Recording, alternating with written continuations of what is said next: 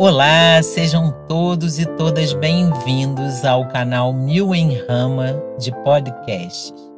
Eu sou Maristela Barenco e trago para você, amorosamente, todas as segundas-feiras, um episódio sobre alguns temas da existência para os quais não há muitos espaços coletivos e formais de aprendizagem e reflexão. A proposta aqui é abordar questões enquanto modos de pensar. Eu gostaria de convidar você a embarcar nessa viagem comigo sem destino, de uma política de cuidado de si. O meu desejo é que você chegue ao final desse episódio sempre muito melhor do que chegou. Um abraço.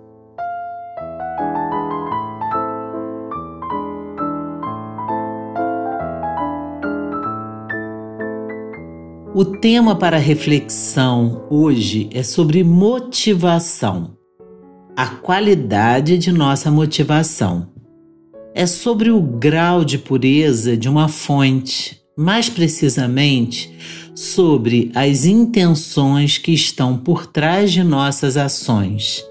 Motivação como intenção.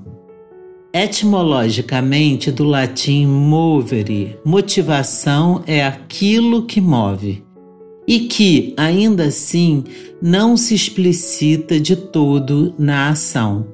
E eu gostaria de começar com um texto chamado Queriam Ser Iniciados por Gandhi, que se encontra em um livro chamado Mahatma Gandhi Ideias e Ideais de um Político Místico, de Hubert Roden.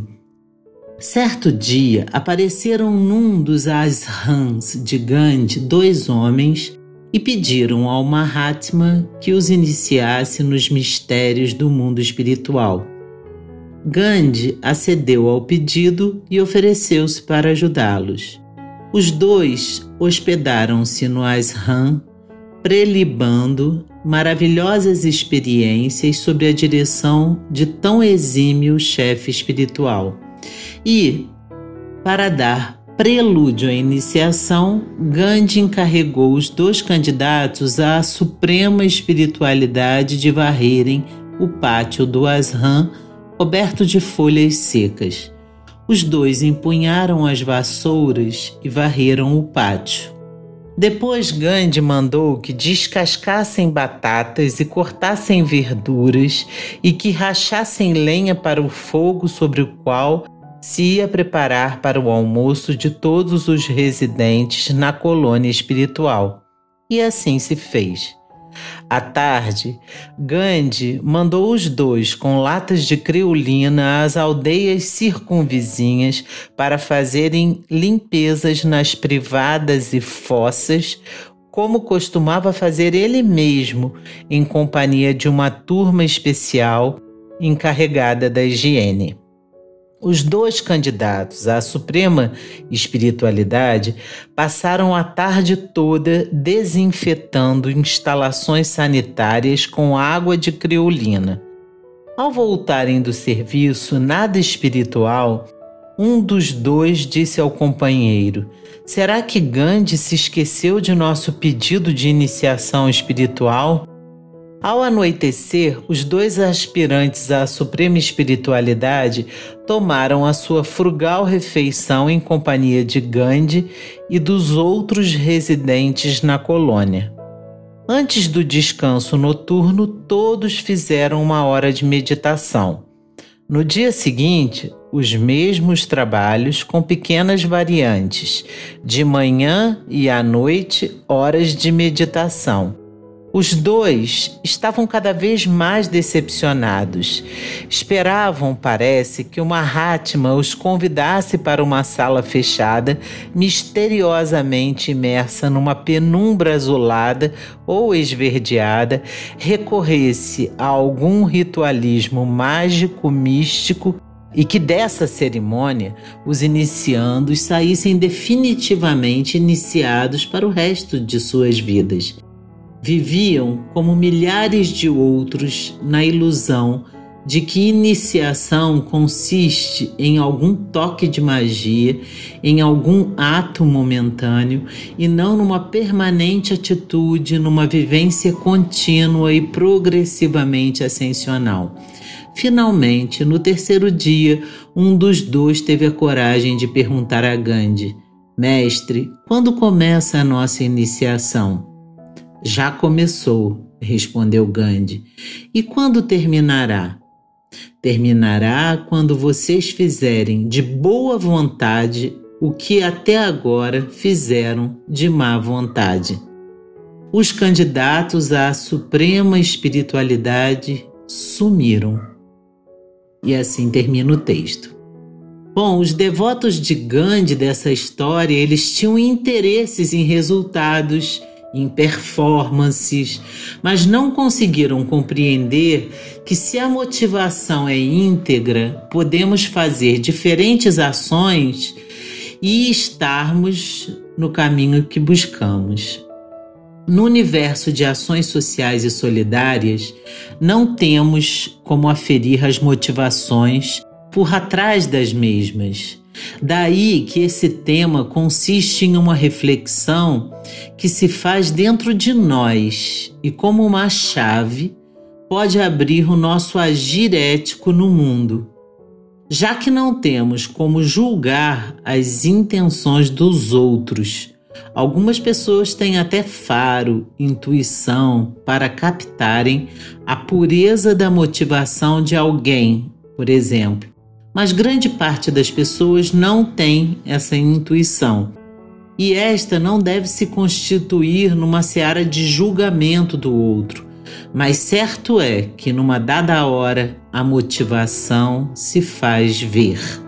Uma motivação pura ou correta é a garantia da impecabilidade de uma ação mesmo que essa ação não seja a mais interessante e não tenha os impactos esperados.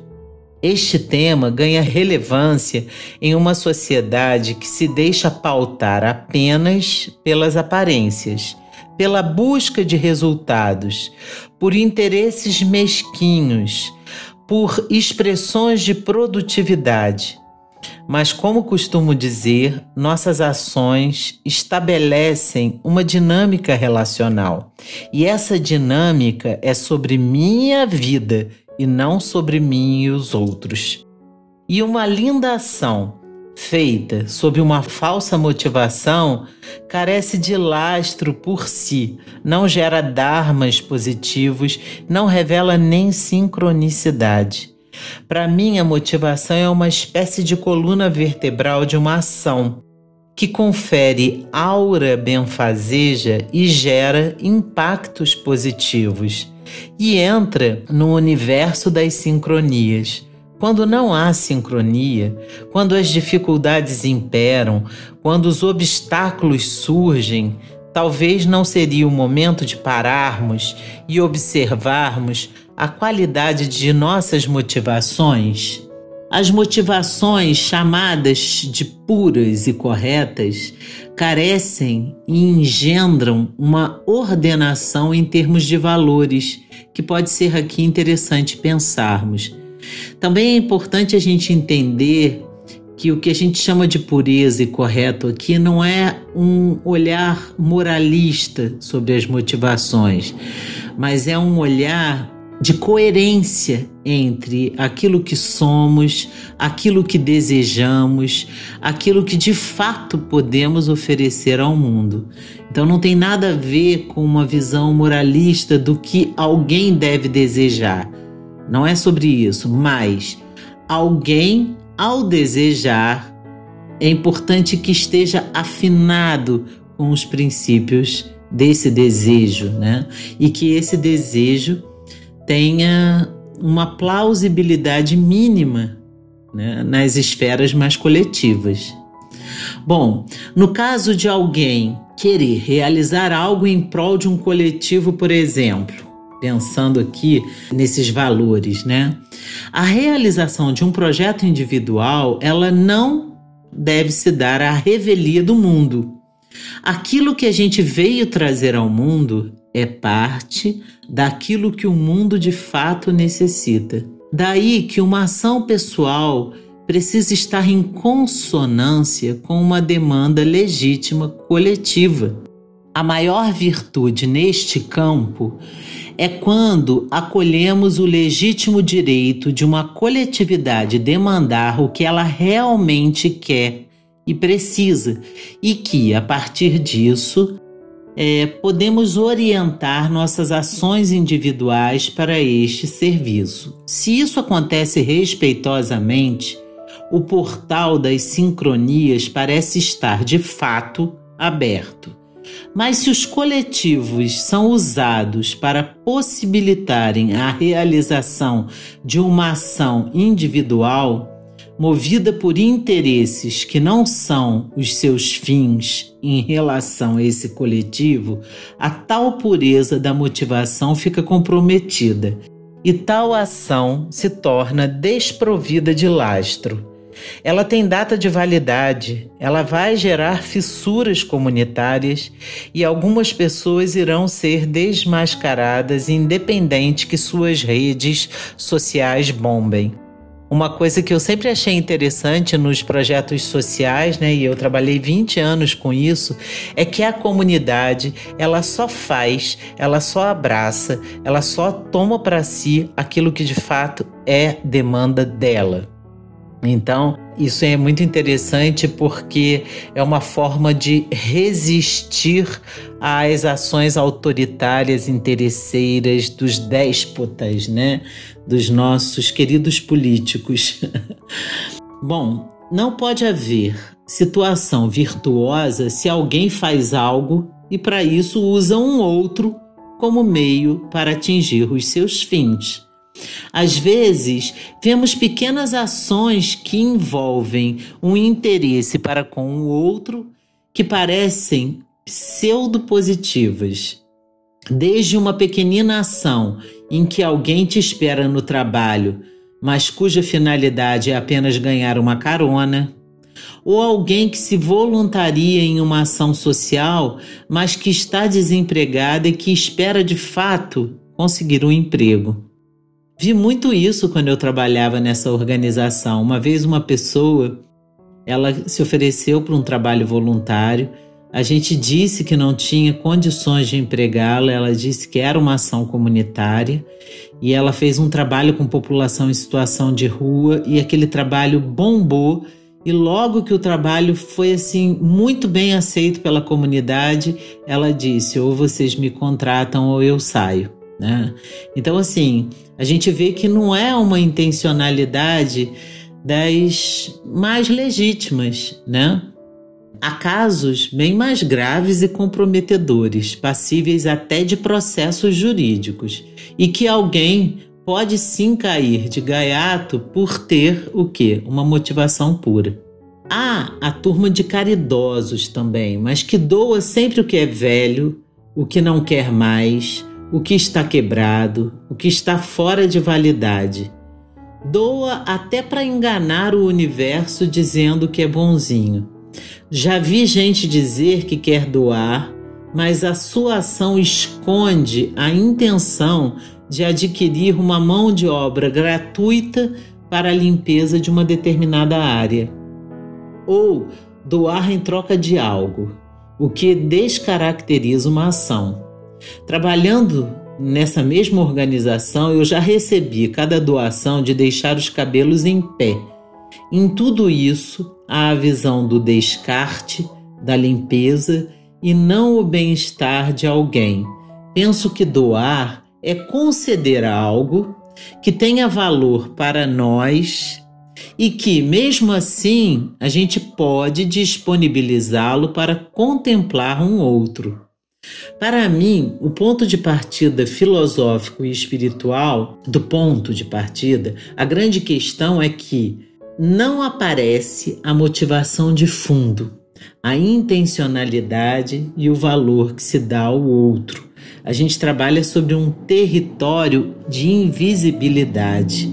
Penso que se um terço das pessoas que se intitulam boas e se dizem vítimas do mundo pudesse olhar um minuto sequer para dentro, para a fonte de onde nasce suas ações, talvez poderia entender o motivo de estar vivenciando trajetórias difíceis.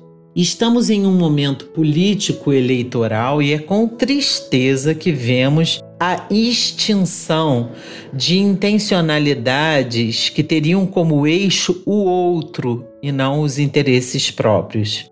Quem me conhece sabe que eu não acredito nesse modelo eleitoral e nem o modelo da representatividade, independente de quem seja o candidato nesse atual contexto contemporâneo. A política é e sempre será para mim a arte da realização do bem comum. Seu objetivo é a plenitude da vida dos coletivos, sejam humanos, sejam animais, sejam vegetais, sejam minerais. Não sou tão idealista nem utópica, mas eu também não quero ser pervertida. Penso que a política, ela nasce como um sonho, como uma mística, como um chamado, como um desejo de serviço e com um amor e um amor que não coloca em xeque as suas intenções, um amor que não se desvia e que se erra o rumo, logo conserta, que não se confunde sobre a natureza de seu serviço, que não se deixa enfeitiçar por caminhos sórdidos. Eu nunca vou compreender, nunca, e eu não quero compreender né? Eu nunca vou compreender um político, geralmente homem, que é capaz, por exemplo, de se envolver numa corrupção num tempo de pandemia, em relação, por exemplo, a equipamentos hospitalares, a respiradores, e que consegue, consegue, tem coragem, né, de corromper, colocar isso em jogo é saber que muitas pessoas serão prejudicadas, que muitas pessoas irão morrer e ao mesmo tempo essa pessoa trocar isso por um dinheiro para ter um conforto eh, na sua família, para ter um acesso a bens e, e serviços. Eu nunca vou compreender uma coisa dessa. E sinceramente, eu não acredito mais que pessoas rasas, pessoas sem formação e sem estudo, sem uma mística, que são encantadas pelo poder de seu ego e com os privilégios desse sistema, tenham motivações puras. Para que eu possa crer nisso de novo, eu preciso conceber um processo eleitoral em que os candidatos sejam recomendados aos partidos pelos coletivos comunitários e não por deliberação própria. Assim como penso que um político só poderia se candidatar se já estivesse empregado, com a condição de ser liberado de seu trabalho com o mesmo salário pelo tempo em que serve a uma candidatura, como nos sindicatos. A pessoa é liberada do seu tempo de trabalho para ela atuar num coletivo e ao mesmo tempo aquilo que eu disse, que não é o partido que pudesse escolher os seus candidatos, mas que as comunidades pudessem mostrar quem são esses sujeitos e essas sujeitas elegíveis. Assim como penso que políticos e suas famílias deveriam ter a obrigatoriedade de utilizarem tão somente os aparatos públicos, sejam escolas, universidades, hospitais, postos de saúde. Sério mesmo, se isso acontecer, eu posso acreditar na pureza de intenções. Caso contrário, teremos que lidar com uma cultura do privilégio que se capilariza e se espalha qual praga em todos os setores da sociedade e que coloca todos os sistemas de vida em ameaça de extinção. Ontem vi o querido Tiago, que foi meu aluno e hoje é colega da UF. Ele tem um Instagram chamado Liberierites 1984. Postar uma frase em que dizia: Somos descendentes de uma gente que chicoteava negros e índios com uma mão e com outra segurava um terço ainda somos assim. Assim diz o pensamento, né? Eu acho isso muito grave, porque é a propagação da cultura da barbárie cínica. E só se cura uma linhagem ancestral com ações virtuosas no sentido oposto daquilo que se praticou. Mas eu tenho a impressão que a nossa geração é muito mais fraca e propensa à barbárie do que a sua interrupção. Então, como mudar? Sem dúvidas, eu acho que é papel das religiões, não só delas, mas das religiões, ajudarem aos seus adeptos a cultivarem motivações íntegras para as suas ações. Antes das ações, motivações.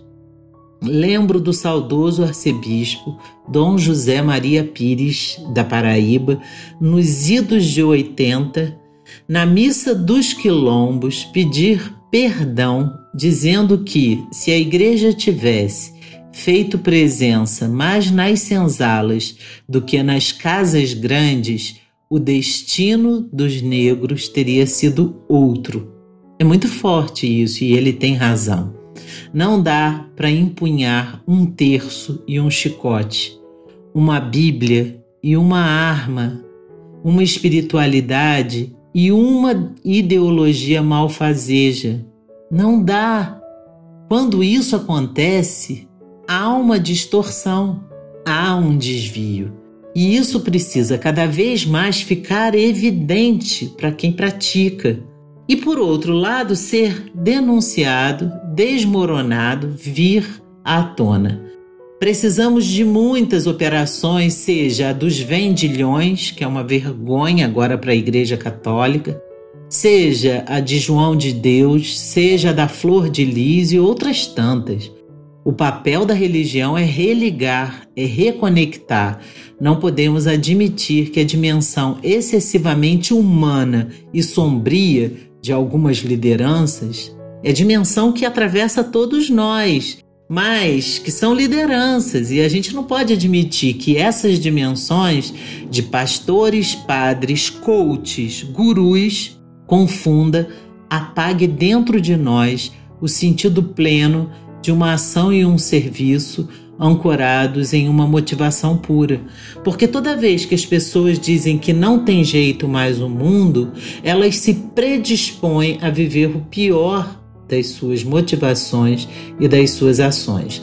Então, eu penso que a desesperança, que o descrédito, que a noção de que a corrupção é normal, ela fere, ela polui o nível das nossas motivações e por isso é muito grave.